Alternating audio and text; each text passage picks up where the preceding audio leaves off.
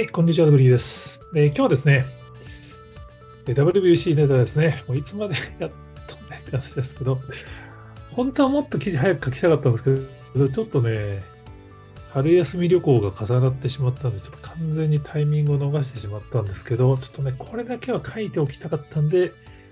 もうタイミングずれてるのが分かったですちょっと書いたのをちょっとご紹介したいと思いますね。なんで書いたかっていうと、WBC の動画活用がね、なかなかすごいんですよね。まあ、結論から先に言っちゃうと、切り抜き動画を今回やってたっていう。切り抜き動画です。わかります ?YouTube の切り抜き動画と同じことを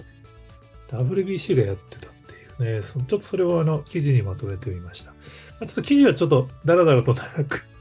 いつものように書いてるんですけど、まあ、今回 WBC が従来のプロ野球とかと違う仕組みとして動画活用で取り組んだのが、まあ、僕の視点からすると4つありましたと。まあ、1つは Amazon プライムですね。まあ、これは Amazon プライムであのデジタルでも見れたよっていうのは皆さんもご存知だと思いますけど、まあ、テレビ中継やってても Amazon プライムでやっぱり見る人結構いて、Amazon プライムビデオの中では歴代1位のライブ中継の視聴数に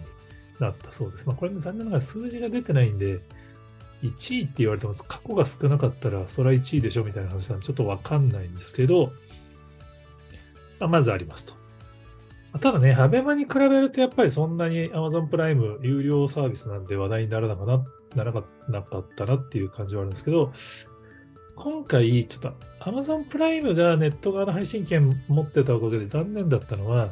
日本のテレビ局とか、多分侍ジャパンの公式アカウントとかも、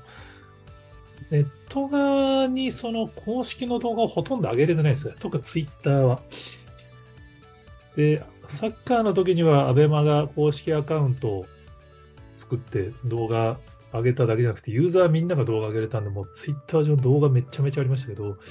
今回ね、WBC はツイッターの動画が最初少なかったんですよね。でも、実は MLB ジャパンとか、FOX ニュースとか海外のアカウントが動画を上げてくれていて、その動画が結構その、準決勝、決勝は特にその、まあ普通だったら写真のカメラマンさんがいるところの場所で動画を撮ってて、もうあのメキシコ戦のね、サヨナラの瞬間とかもそのカメラの席からカメラマンが走り込んでって、サヨナラの瞬間の日本選手が喜んでるところを、村上選手の表情を正面からちゃんと撮るっていうのが、まあ、非常に印象的な新しいカメラの使い方、まあ、GoPro っぽいやつなんですかね、なんかを使ってやってましたけど、さらに実はもう2つ WBC 今回動画活用、新しい取り組みをされていて、一つは実は WBC 公式 YouTube アカウントがあってですね、試合の動画が丸々フルで上がってるんですよね。丸々です。2時間30分オーストラリア戦だと、大谷のホームランのシーンとか、まあ当然ハイライトでいっぱいあるからの残ってるんですけど、それも含めて2時間半、試合前から試合後まで見れるんですよね。決勝はなぜか WBC じゃなくて MLB の公式 YouTube に上がったんですけど、これも丸々見れます。で、実は過去のアーカイブも全部上がってて、2009年のイチロー選手の逆転タイムリーのシーンとかもね、上がってんですよね。あの試合めちゃめちゃ長かったんで、この動画3時間44分とかになってて、これもだから14年前かな、の大会の動画を今年多分 YouTube アカウントを力入れると決めてあげて、全部動画をアップしたっぽいですね。これだから、まあ、WBC の期間中は当然上がってなくて、しばらくしてから上げられてるんですけど、その、やっぱね、日本だと野球の試合がフルで丸々、プロ野球の試合がフルで丸々 YouTube に上がるってのは、まあ、ちょっと考えられないですけど、多分メジャーリーグ的にはやっぱ WBC を世界の野球ファンを増やすための取り組みとして、多分大盤振る舞いをしてるのかなって。まあ実際やっぱりサッカーワールドカップとかに比べると WBC まだまだ知名度低いから、まああえて上げてるっていうことだと思うんですけど、今回さらにすごいなと思ったのが、まあ、その過去の WBC の動画とか、今回の試合の動画をまあ、カーネクストさんがスポンサードで、アウアモーメントっていう企画で、使えるようにしたんですよね。その、多分、あの、通常当然 WBC の動画とかを僕らが YouTube で使ったらアウトだと思うんですけど、今回の WBC では、カーネクストをスポンサーにすることで、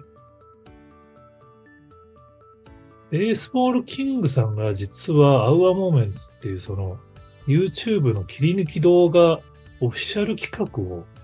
やってたんですよね。で、まあ、上原さんとか里崎さんとか、まあ、古田さんとか、まあ、それこそ江川さんとかですね、も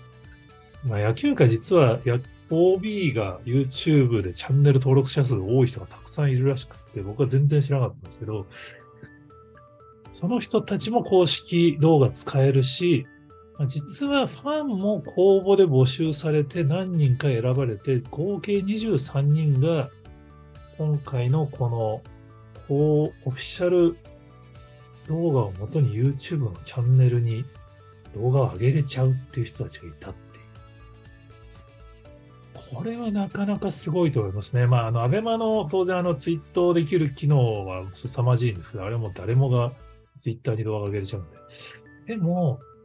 YouTube のその動画にオフィシャルの動画をこう使えるっていう、この切り抜き動画を WBC のコンテンツで使われたらね、なかなかこれは思い切った挑戦だったんじゃないかなと思います。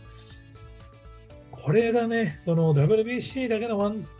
タイムで終わってしまうのか、まあ、今回のこれをきっかけに日本のプロ野球とか日本の他のスポーツリーグでもこういう企画が実施されるかどうかが、個人的にはめちゃめちゃ注目してまして、